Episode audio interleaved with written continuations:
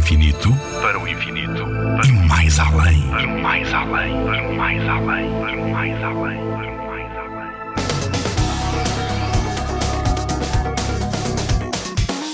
O que é que existe numa lua? Pensa-se que foi mais ou menos há 4.500 milhões de anos. Era a Terra ainda uma criança. Sem qualquer sinal de vida, naquela altura, a Terra não era mais do que uma gigante bola de rocha derretida, bem mais pequena do que aquilo que é hoje. Até que, bum! Uma vizinha da jovem Terra, chamada Teia, mais ou menos do mesmo tamanho de Marte, embateu violentamente contra o nosso planeta. E por causa da força do choque, grande parte da sua massa misturou-se com a Terra, como quando se juntam dois pedaços de plasticina de cores diferentes. Mas é resultado do choque muitos pedaços foram lançados para o espaço e começaram a orbitar à volta da Terra.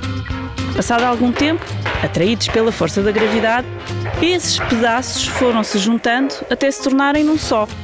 Nascia assim a Lua. Podemos, por isso, agradecer à desajeitada teia que chocou contra o planeta Terra. Sem ela, certeza que as nossas noites não seriam tão bonitas porque não havia o brilho do luar. Mafalda Frade, pavilhão do conhecimento. Na Rádio ZigZag, há ciência viva, porque a ciência é para todos.